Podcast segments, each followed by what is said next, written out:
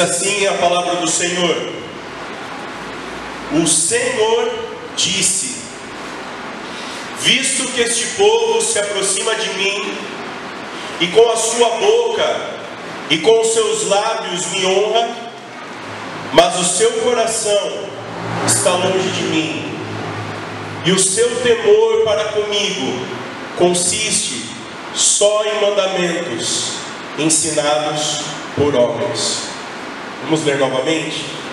O Senhor disse: Visto que este povo se aproxima de mim, e com a sua boca e com os seus lábios me honra, mas o seu coração está longe de mim, e o seu temor para comigo consiste só em mandamentos ensinados por homens.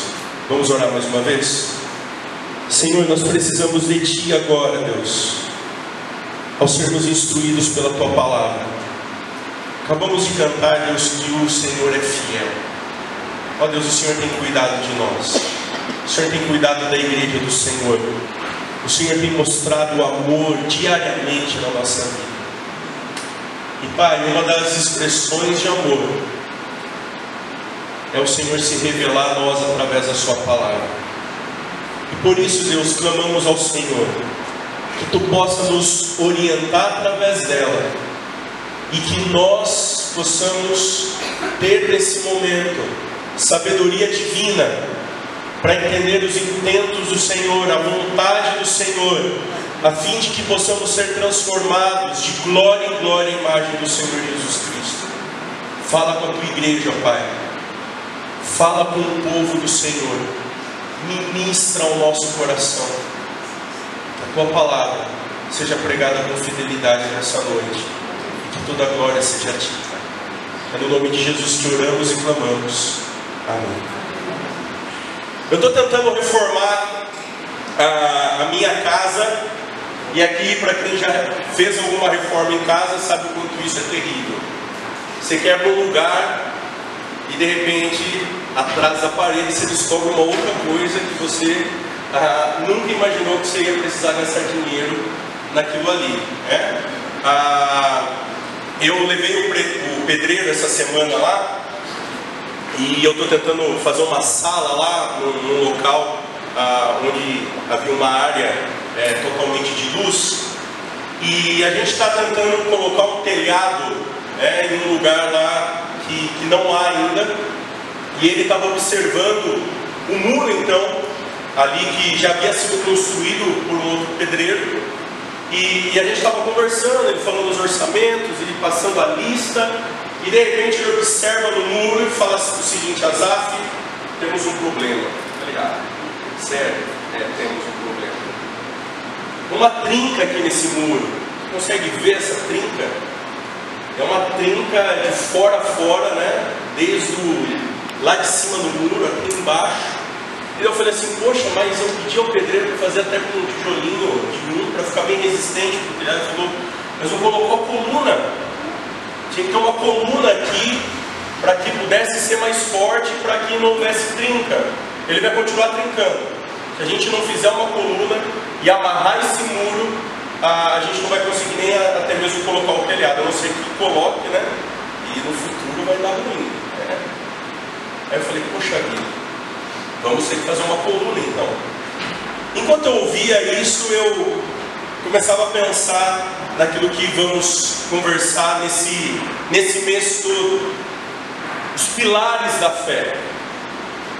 Quando eu olhei para minha casa, eu comecei a olhar, poxa, é importante se ter pilares na casa, colunas na casa, para que ela se mantenha firme, para que ela tenha uma durabilidade. Enquanto eu pensava nisso, eu, eu relembrava também dos pilares essenciais para uma igreja, os pilares essenciais para o povo do Senhor, os pilares essenciais que são importantíssimos para a igreja do Senhor se manter em pé. Enquanto eu observava ele falando e a gente conversando, né, ah, eu comecei a imaginar o quanto ah, esses pilares, se eles não estiverem bem sólidos, arraigados na igreja do Senhor, se eles não tiverem de forma precisa e pontual na vida diária da igreja do Senhor, o quanto eles, a falta deles pode ser destrutiva para uma igreja. O quanto a falta desses pilares podem de fato afetar a jornada de uma igreja. E como a gente está pensando então nesse tema, nós precisamos olhar então para a reforma protestante, como já temos pensado na escola bíblica dominical.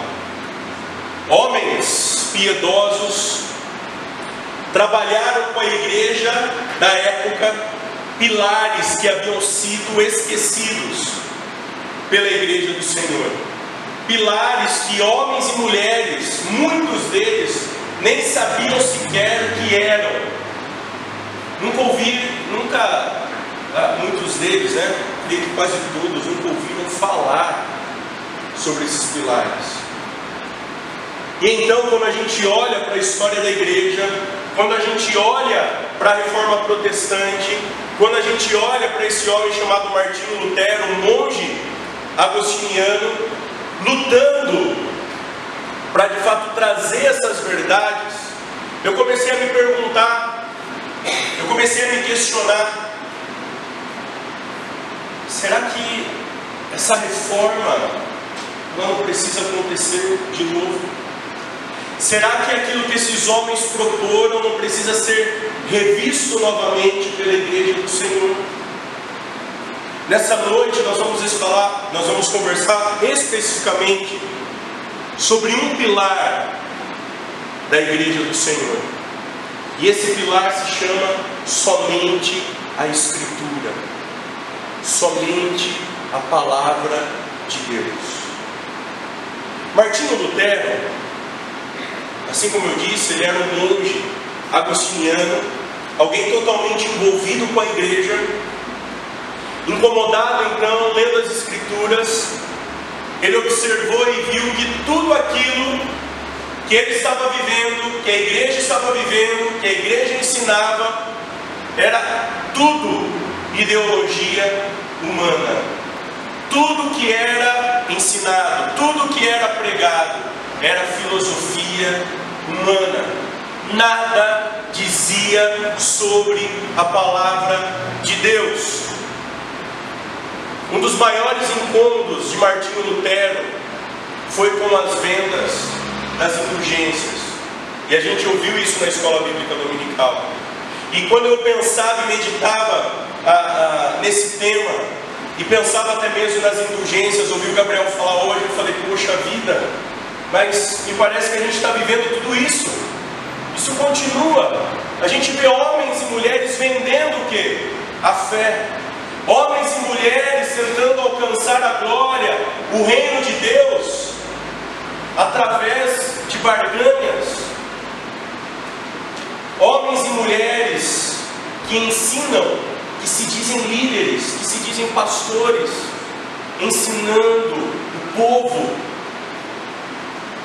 que existe outras formas de alcançar o reino de Deus. Um certo homem chamado John Tetzel, ele era um camarada que andava com a caixinha, passando de igreja em igreja para pegar o dinheiro do povo. E naquela época estava então sendo construída a grande catedral de São Pedro, a grande basílica de São Pedro. Tem uma frase dita por Tetzel que diz o seguinte: Tão logo uma moeda na caixa cai, a alma do purgatório sai. Tão logo uma moeda na caixa cai, a alma do purgatório sai. Essa era uma, uma doutrina uma fala que a igreja acreditava e a igreja cria nisso e pra, na sua jornada. E quando a gente olha para uma frase dessa, e a gente olha para as 95 teses que Martinho Lutero fixou na porta, nós conseguimos imaginar e pensar um pouquinho o que, Marte, o que Martinho Lutero estava vivendo e estava questionando na igreja da época. O parágrafo 27 e 28 do Martinho Lutero, das suas teses, diz o seguinte: o confronto com a igreja. Pregam doutrina mundana os que dizem que, tão logo o tilintar a moeda lançada da caixa, a alma sairá voando do purgatório para o céu. 28. Certo que ao tilintar a moeda da caixa, pode aumentar o lucro e a cobiça, a intercessão da igreja, porém, depende apenas da vontade de Deus. Martinho Lutero questionou tudo isso que a igreja vivia, tudo isso que as pessoas estavam vivendo e que diziam que era as verdades do Senhor Jesus Cristo. Martinho Lutero foi alcançado quando ele decidiu, de fato, ler a palavra de Deus. Martinho Lutero foi atraído ao Senhor, atraído à palavra quando ele decidiu se dedicar ao estudo da palavra de Deus. Meus queridos, a igreja no século XV, e aliás, por um longo período, a igreja no século XV não cantava como nós acabamos de cantar. Os líderes da igreja contratavam os melhores corais da época, colocavam lá na frente da igreja, eles cantavam os louvores, muitos deles em outras línguas que as pessoas nem entendiam, latim e dentre tantas outras. Esse era o louvor da igreja. Os pobres, estou vendo a Manuela, o Tico, a Lucimara, é, o Anderson, o seu Eliseu está no fundinho. Vamos dizer, são os pobres, é a ralé, só senta no fundo. Não podiam sentar na frente. Não tinham acesso a locais onde a igreja estava reunida.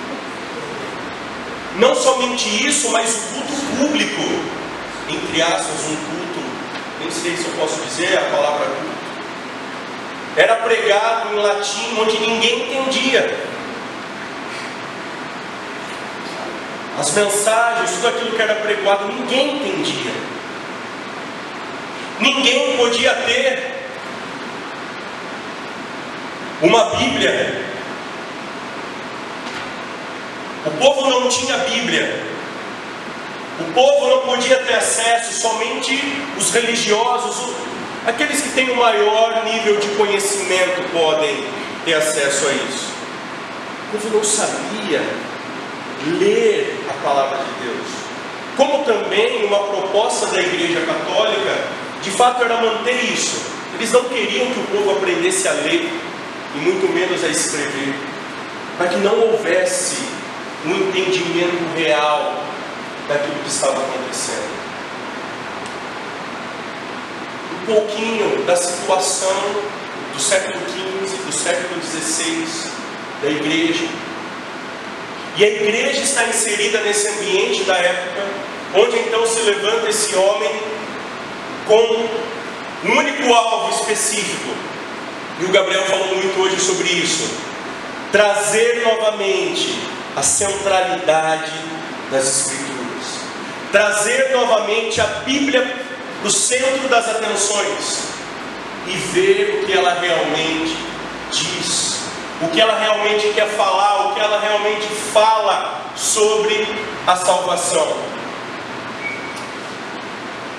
Mas havia um problema naquela época e um problema também que acontece muito nos nossos dias.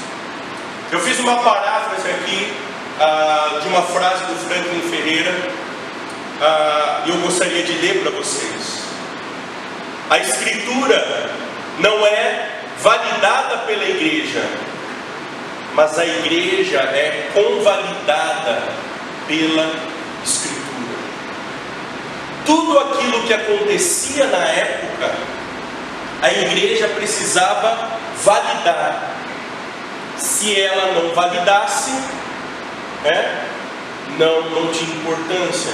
Ou seja, a igreja estava acima do que? Da palavra.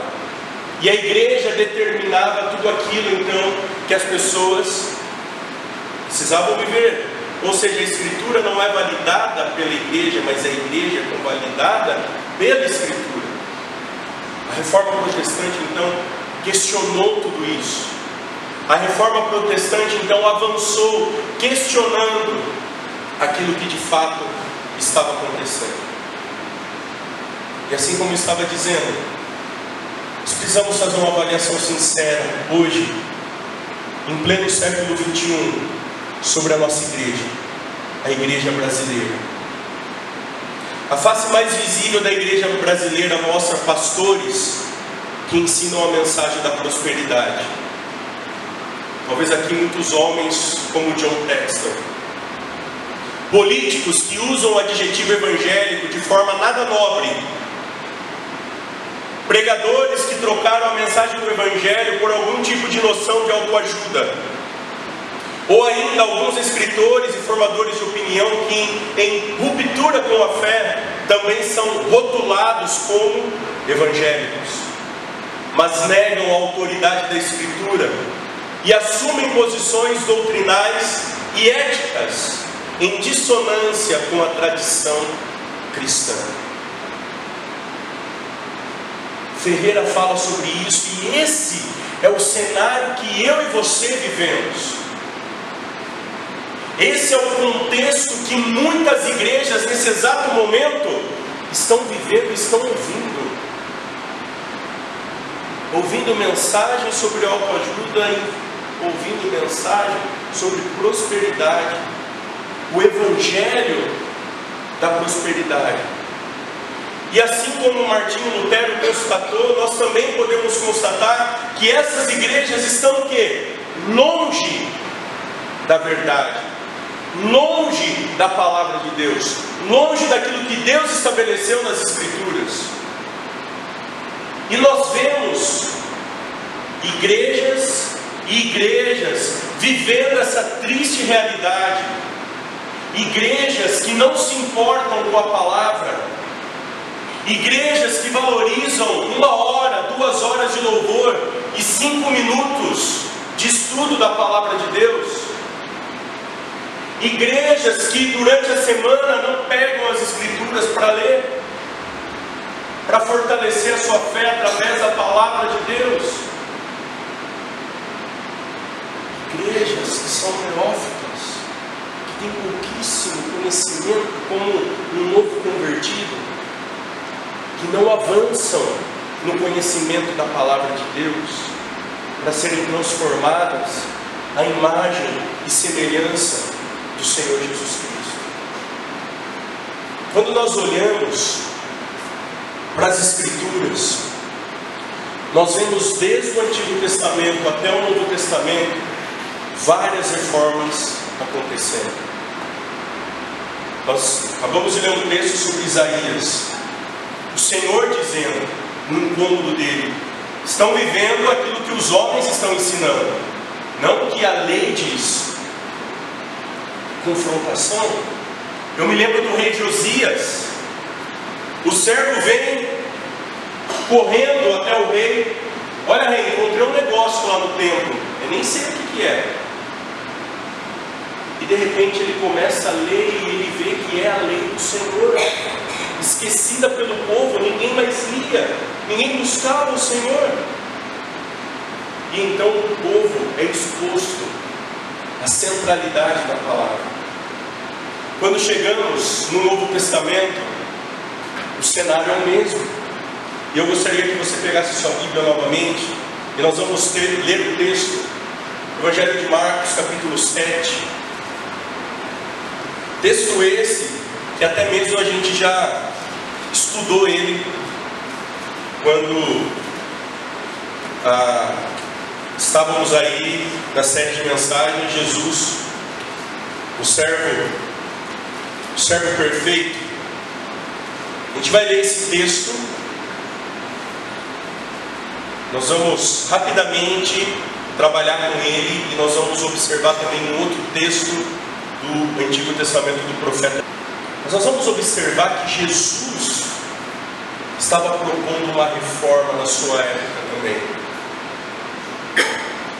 Evangelho de Marcos 7, a partir do versículo 1, diz o seguinte: Certo dia, alguns fariseus e mestres da lei chegaram de Jerusalém para ver Jesus. Estamos falando de quem? Daqueles da época que diziam que tinham o maior nível de conhecimento da palavra. Eles estão diante de Jesus. Observaram que alguns de seus discípulos comiam sua refeição com as mãos impuras, ou seja, sem lavá-las. Pois todos os judeus, sobretudo os fariseus, não comem sem antes lavar cuidadosamente as mãos, como exige o que? A tradição dos líderes religiosos. Quando chegam no mercado, não comem coisa alguma sem antes mergulhar as mãos em água. Essa é apenas uma das muitas tradições às quais se apegam, como a lavagem de copos, jarras e panelas. Então os fariseus e mestres da lei lhe perguntaram: por que os seus discípulos não seguem a tradição dos líderes religiosos? Eles comem sem antes realizar a cerimônia de lavar as mãos? E Jesus respondeu: Hipócritas. Isaías tinha razão quando profetizou a seu respeito, pois escreveu: Este povo me honra com os lábios, mas o coração está longe de mim. Sua adoração é uma farsa, pois ensinam doutrinas humanas como se fossem mandamentos de Deus. Vocês desprezam a lei de Deus e a substituem por sua própria tradição. Somente até aqui. Jesus vai continuar confrontando eles, porque ele vai apontar uma área que é a questão de honrar pai e mãe, no qual eles estavam fazendo uso da tradição para justificar os seus atos. Meus queridos, eles estavam vivendo as tradições que haviam sido ensinadas para o povo, para que eles pudessem então praticar. Vou usar um exemplo aqui para ficar mais claro. Por exemplo, talvez muitos aqui já tenham visto um comentário bíblico, ok? Comentário bíblico é divino? Hã? Não. Comentário bíblico é inspirado por Deus? É? Não é. Comentário bíblico assim como nós temos hoje em mãos, já existia naquela época. Existiam comentários da Torá, da lei do Senhor. E o que estava acontecendo era que os homens religiosos, o povo de Israel, estava colocando os comentários acima do que a palavra de Deus dizia. Os homens estavam valorizando mais o comentário bíblico, a tradição religiosa, aquilo que eles estavam ensinando para o povo, as interpretações do que a palavra de Deus. E aí, nós conseguimos observar algumas coisas. Jesus ele é questionado por conta dos, dos discípulos não comerem com as mãos, com as mãos impuras. E é interessante a, a, a indagação que não diz o seguinte: olha, a lei de Deus diz assim. Olha só que interessante. Mas a pergunta fala sobre o que? A tradição diz assim. A tradição que sempre foi praticada, assim o foi e sempre será, diz isso. Essa prática era a exigência da tradição dos líderes religiosos. As tradições, nós vamos considerar daqui a pouco, elas têm o seu grau de importância, mas elas não podem estar acima das Escrituras. Elas não podem ser a resposta final. Jesus então disse que a prática deles não era o mandamento de Deus e que a prática deles estava anulando a palavra de Deus. Jesus, em poucas palavras, estava dizendo: vocês não estão vivendo a palavra, vocês estão vivendo qualquer outra coisa, menos aquilo que a palavra de Deus diz, menos aquilo que as Escrituras dizem. E aí eu te pergunto uma coisa: qual é a sua fonte de espiritualidade? Na sua jornada, na sua vida diária, qual tem sido a sua fonte primária? A fonte que você busca as respostas para tudo aquilo que você faz, pensa, idealiza, sonha. Qual tem sido a sua fonte? Por um longo período, as tradições orais foram criadas no esforço de esclarecer o caminho para a santidade, confirmada e ensinada na lei escrita, a Torá. Essas tradições foram desenvolvidas como uma cerca em volta da lei escrita, para proteger e instruir os fiéis a cumpri-la. Então a tradição ela foi criada para tentar promover alguma coisa para o povo da época. E até mesmo nos nossos dias existem muitas tradições que às vezes praticamos que têm a ideia também de proteger, de criar cercas para promover o que? A santidade. Mas assim como o David aqui considera, né, a, a, essas tradições elas foram desenvolvidas a, como reflexo da palavra, mas elas não são palavra de Deus ela é simplesmente um comentário da mesma. Então, eles estavam negligenciando o mandamento de Deus, eles deixaram de lado o mandamento de Deus e eles não buscavam mais o entendimento da palavra para responder às demandas da vida diária do povo. Olhando para para essa confrontação de Jesus, a gente precisa considerar algumas coisas. A primeira, a palavra de Deus sempre será a direção a ser seguida na jornada do discípulo. Mas o que temos visto é o inverso disso. A palavra de Deus se tornou a última coisa a ser consultada ou considerada para dar respostas para a jornada de muitas pessoas. A palavra de Deus se tornou a última opção, a última opção para a vida de muitas pessoas e de muita gente que se diz cristão. Deus, a segunda coisa, Deus é criador de todas as coisas e principalmente sobre todas as esferas do saber. Deus criou tudo. E Ele também criou a matemática, Ele criou a filosofia, a história, todas essas esferas do saber. Porém, o que a gente tem visto é que essas esferas são a resposta final para tudo aquilo que nós vivemos na nossa jornada. Nós vemos isso. Seu professor da universidade fala sobre isso. Seu professor da escola ensina sobre isso que nós podemos encontrar respostas, nós podemos interpretar o mundo, nós podemos ter uma visão correta do mundo a partir dessas ciências. Será? A Bíblia deve ser o óculos que vai nos ajudar a interpretar todas essas ciências. Sem a palavra, nós não vamos conseguir chegar a lugar algum. A terceira coisa, a sabedoria bíblica não é mais aplicável a todas as áreas da vida. Ela se tornou obsoleta, ficou no passado. Ela não responde mais às demandas do nosso presente século.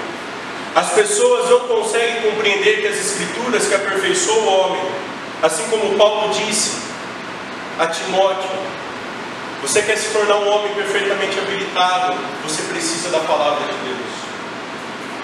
Mas hoje, as pessoas, a igreja muitas vezes busca encontrar a sabedoria em qualquer outro lugar, fora da palavra de Deus. E assim como eu disse, nós vamos fazer uma dobradiça.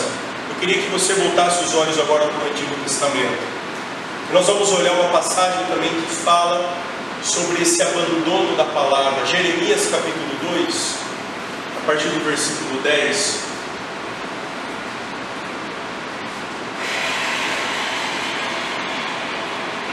Um texto bonito, um texto encorajador, aterrorizante por conta daquilo que está acontecendo. Jeremias capítulo 2, e nós vamos ler a partir do versículo 10. Diz o seguinte: a palavra de Deus. Vão para a terra de Chipre, no oeste, e vejam. Vão para a terra de Quedar, no leste, e prestem atenção. Alguém já ouviu falar de algo parecido? Verso 11: Alguma vez uma nação trocou seus deuses por outros, não sejam deuses de verdade? O meu povo, no entanto, trocou seu Deus glorioso por ídolos inúteis. Os céus se espantam diante disso, ficam horrorizados e abalados, diz o Senhor, pois o meu povo cometeu duas maldades: abandonaram a mim, a fonte de água viva, e cavaram para si cisternas rachadas, que não podem reter água. O povo de Israel tomou duas atitudes terríveis. O povo de Israel abandonou o próprio Deus, a própria fonte de toda a palavra divina. E o povo decidiu cavar cisternas furadas que não retêm água, achando que iam se dar bem, ao ponto de até mesmo os próprios construtores passarem sede por construírem essas cisternas. E o que, que Deus está falando através do profeta é que o povo tentou se autoalimentar. O povo tentou viver a partir da sua própria força. O povo deixou de lado a palavra de Deus, que é a fonte a jorrar, que é a fonte viva e decidiram viver a partir de si mesmo.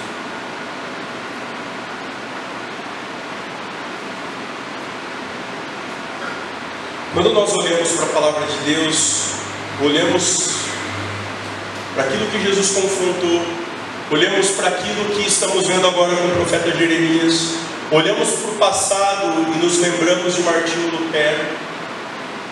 Meus queridos, quantas vozes diariamente nos induzem a tantas e tantas coisas que não condizem com a palavra de Deus. Quantas e quantas vozes anunciaram a você zilhões de coisas durante toda essa semana que não condizem com a palavra de Deus? Quantas vozes Quantas revelações? E a pergunta a ser feita é: qual voz você vai ouvir? Qual voz você vai valorizar? Qual voz você vai literalmente decidir seguir? Os queridos, em todo momento a gente está sendo instruído em todo momento.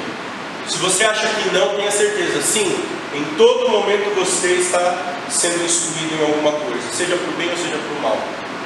Se você pega o seu jornal e começa a ler de alguma forma, você pode reter instrução daquilo que você lê nele.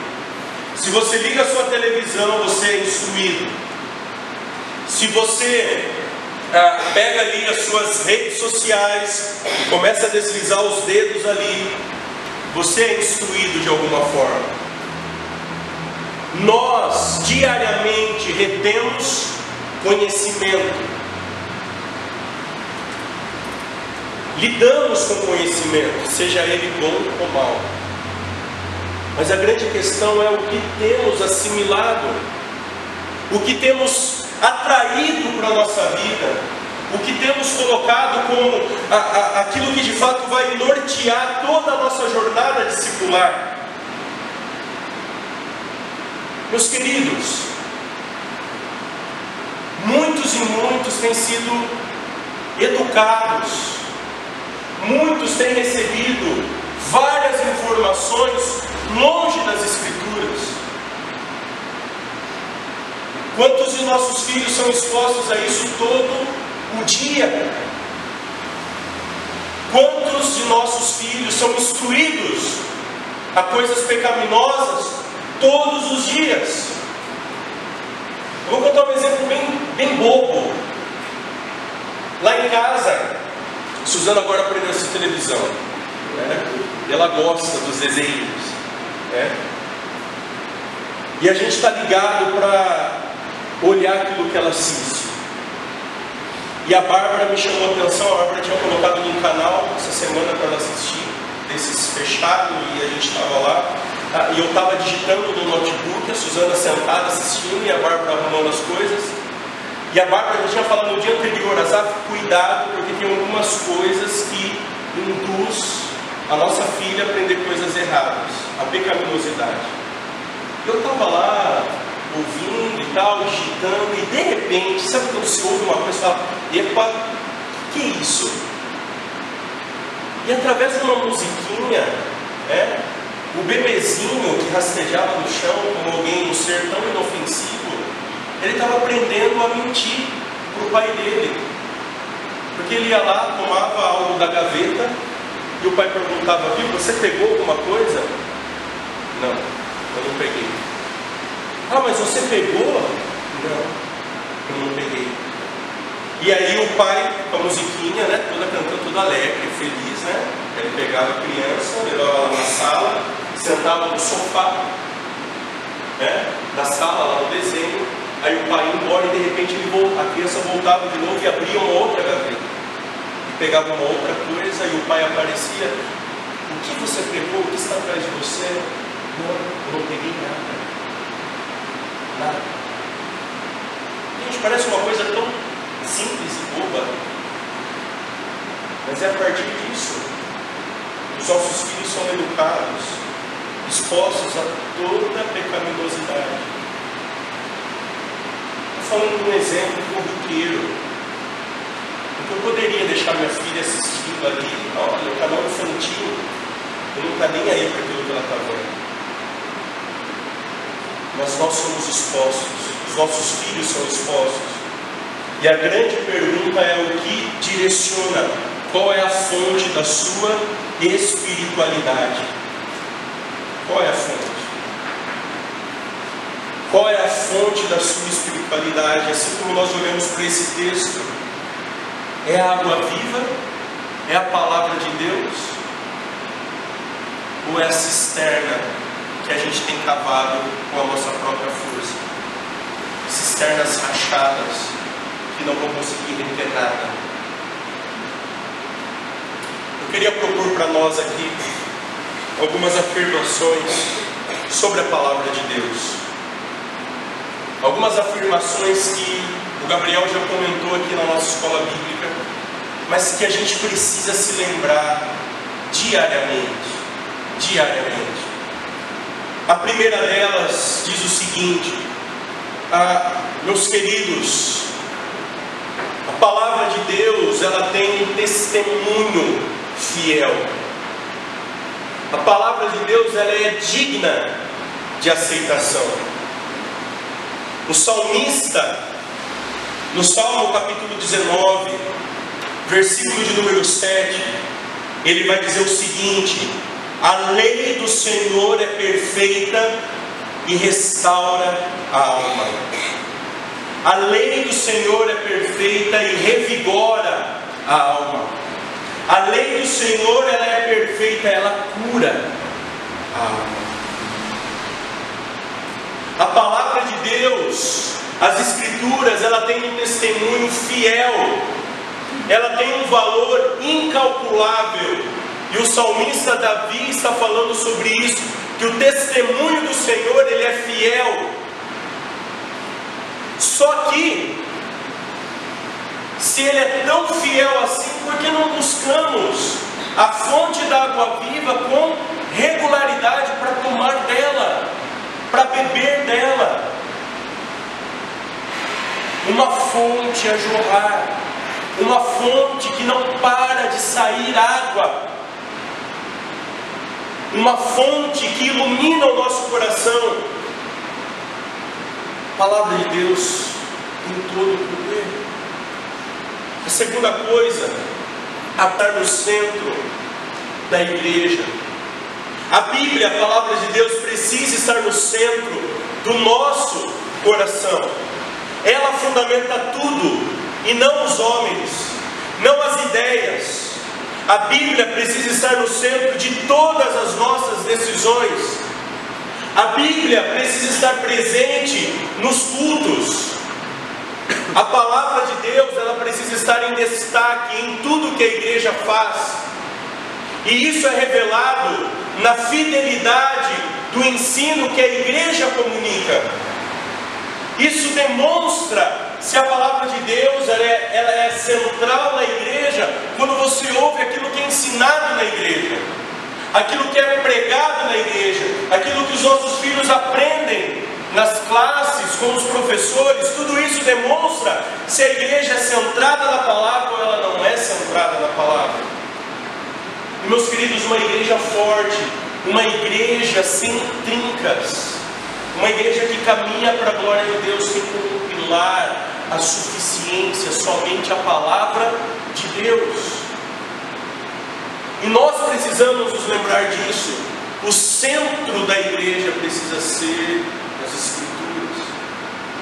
Jesus, no diálogo, o que ele vai fazer? Ele vai trazer à mente dos fariseus: olha, a lei do Senhor diz isso. Jesus demonstra que a sua jornada ministerial está baseada na palavra, na lei naquilo que Deus escreveu através dos homens inspirados por Ele. Uma terceira coisa, a Bíblia, ela é o único meio pelo qual nós podemos conhecer Jesus Cristo. Gente, tem tanta gente tentando encontrar Jesus em outras fontes. Tem tantas pessoas achando né, que, a, que a novelinha lá que você assiste, né, que conta as histórias tá, de Jesus, que lá de fato você está aprendendo sobre Jesus. Não. Não. A Bíblia é o meio pelo qual você conhece Jesus. A Bíblia fala sobre Cristo de ponta a ponta. A Bíblia aponta Jesus Cristo desde o início da criação. Jesus Cristo mesmo diz: Olha, os profetas falaram de quem? Sobre mim, sobre o Messias. Não existe outro lugar no qual nós possamos aprender sobre Jesus a não ser a palavra de Deus. A palavra de Cristo. A palavra, a Bíblia é suficiente para nos ensinar sobre Jesus Cristo. E a última, a Bíblia ela é a autoridade suprema sobre vida e doutrina. Nada está acima dela. Nada está acima das Escrituras, ela é suprema.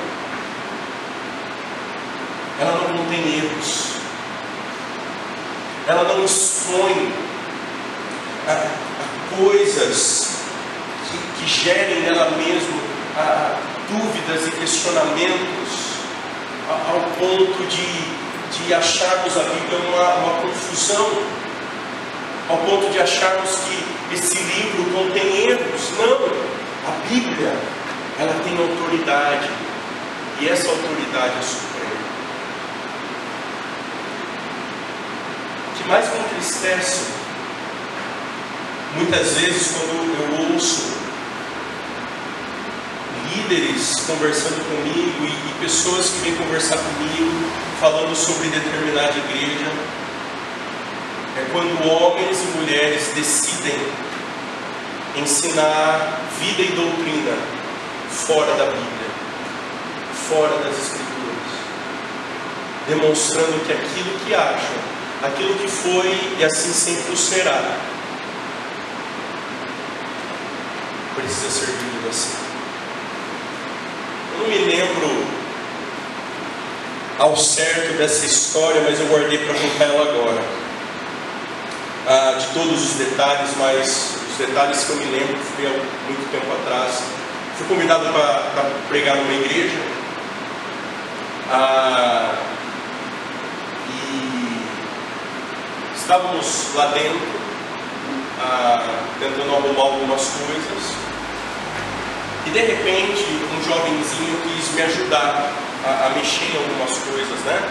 Ah, e até eu tinha comentado, vamos esperar o líder da igreja chegar para não dar ruim, né? Não, não, vamos, vamos E eu já sabia um pouquinho do perfil da igreja, falei, vai dar ruim. Tá bom.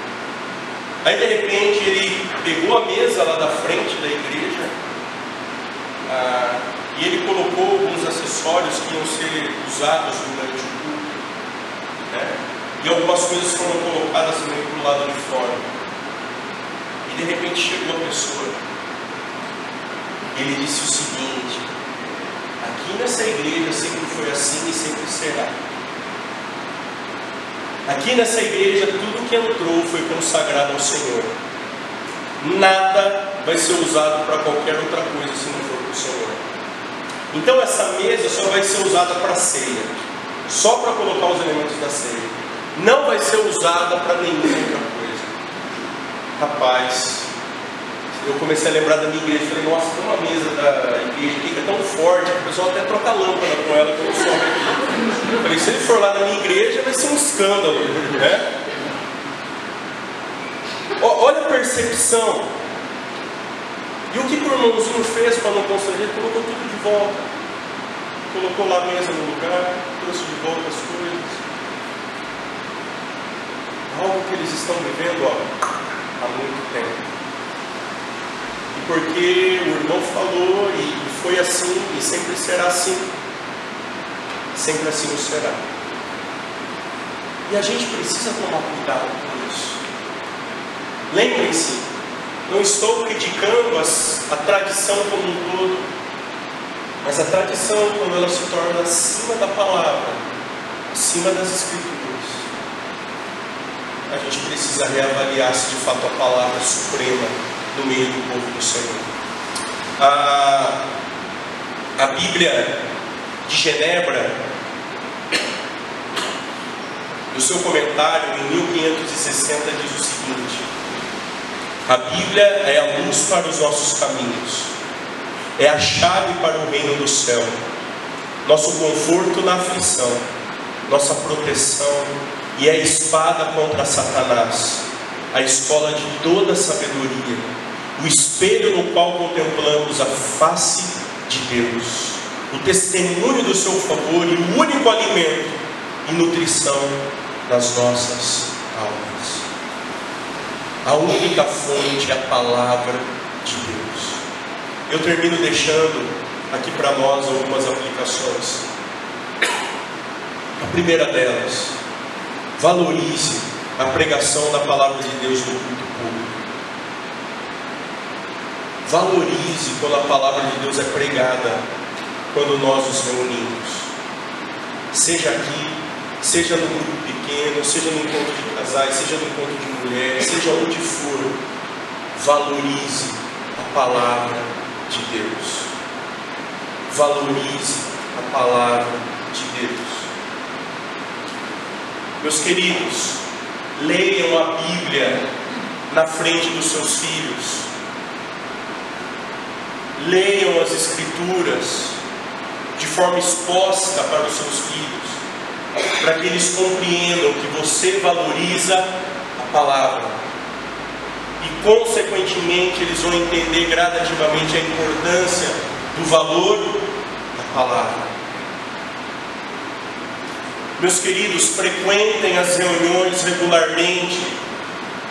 Não porque eu vou estar aqui, não porque o fulano vai estar aqui, porque você vai ouvir a palavra. Valorize a palavra. Valorize todo momento de ensino da palavra de Deus. Uma segunda coisa, se a Bíblia foi dada a todos, Busque o seu ensinamento com amor e dependência do Espírito Santo.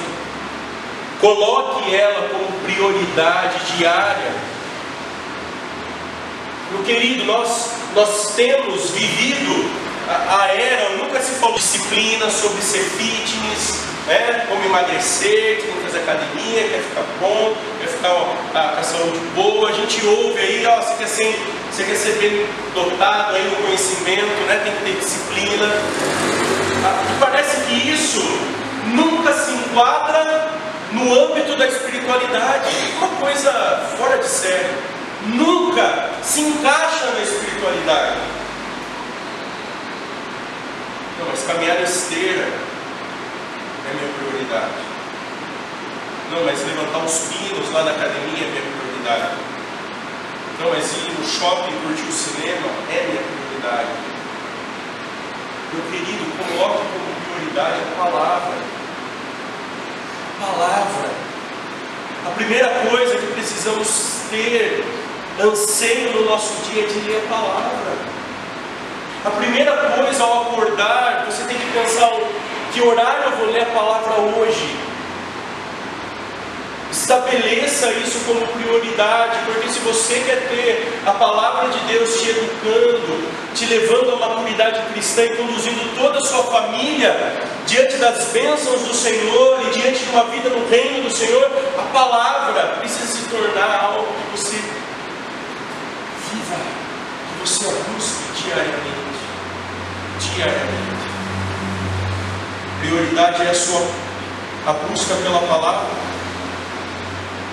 Prioridade da sua jornada é a palavra. Eu nunca me canso de lembrar do meu avô. Não é porque ele não está aqui não que eu estou falando isso, mas eu sempre falava sobre isso. Se tem alguém que me ensinou sobre a prioridade na palavra era aquele homem. Eu me lembro zilhões de vezes que eu vi sentado na sua sala, lendo a palavra de Deus, todos os dias. Todos os dias. E digo isso porque eu via, porque em grande parte da vida do meu pai ele trabalhou ao lado da casa do meu avô todo dia eu via ele lendo a palavra. Porque ele entendia que isso era prioridade para ele. Uma terceira, caminhe no texto bíblico. Seja criterioso com aquilo que você ouve. Meus queridos, hoje a gente tem acesso a tanta coisa boa no YouTube, ah, no Google, se a gente precisar mas a gente tem acesso a tanta coisa ruim. Há muita coisa ruim. Há muita coisa que você fala, meu Deus, como essa pessoa teve coragem de falar isso. E as pessoas assistem isso e nós somos expostos a isso. Cuidado com pregações moralistas. Cuidado com pregações que idolatram a nossa pessoa valorizam mais o eu do que Jesus Cristo, valorizam mais você e eu do que o Todo-Poderoso. A quarta e penúltima, meu querido, leia a Bíblia buscando encontrar Cristo de ponta a ponta. Leia a, a palavra de Deus buscando encontrar Cristo. Porque Ele é o nosso. Ele é a pessoa que continua a nos transformar, nos fazer a imagem e semelhança dele através do Espírito Santo que habita dentro de nós. Ou seja, coloque a Bíblia em sua mesa quando for estudar, ore e peça ao Senhor, Senhor, que eu encontre Cristo aqui, que eu veja Cristo, que eu contemple a beleza do Senhor Jesus Cristo. E a última, meu querido, nós precisamos crer que a Bíblia é suficiente. Você precisa crer que a Bíblia é suficiente. Tu não precisa de mais nada. Tudo o que você tem está aqui, na palavra de Deus. Tudo o que você precisa para a sua jornada está aqui. Como os antigos falavam dos cristãos, tudo está contido no livro preto, no livro de capa preta, chamado Bíblia. Ela é suficiente. Meus queridos, a reforma protestante varreu a Europa. Quando Martinho Lutero então começou a questionar a igreja. Ele começou a entender que aquilo não estava certo e ele sabia que a, a igreja, homens e mulheres, precisavam ler a Bíblia. Começa então um grande movimento da Europa onde a, as escolas começam a surgir tá? por conta da reforma protestante. As pessoas começam a aprender a ler. Martinho Lutero traduz a Bíblia para que as pessoas tivessem acesso à Bíblia. A Bíblia começa a ser impressa para que as pessoas tivessem ela em suas mãos. E a fidelidade daquele homem em dizer que a Bíblia é suficiente, que a Bíblia, Deus quer falar com a igreja dele através da sua palavra, moveu o mundo da época e continua a nos mover até hoje até o nosso presente século. O que a Bíblia é para você? E eu termino lendo o texto que nós começamos a ler. Um pilar é essencial para a nossa vida.